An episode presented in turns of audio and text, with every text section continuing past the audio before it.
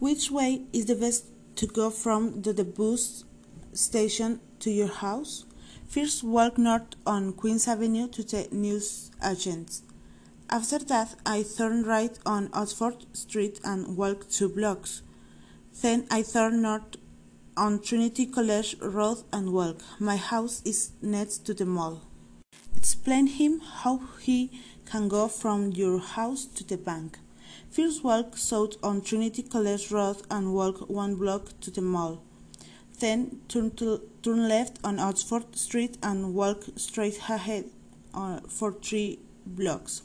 The bank is next to the post office and in front of the pub. Which is the way from the bank to the museum? First walk to the left on the Oxford Street one block. After that, turn the south on Queens Avenue one block two until you see a school. Then turn the right on the Princess Road and walk straight past two buildings, the school and the church. The museum is next to the church.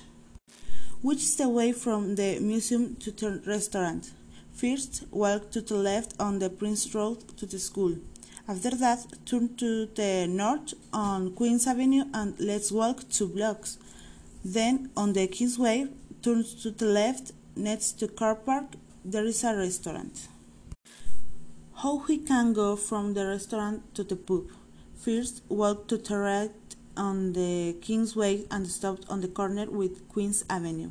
After that, walk the south on Queens Avenue and stop on the corner of the cinema. Then walk on the right on Oxford Street past two buildings, the chemist and the market. The pub is the next to the market and in front of the bank.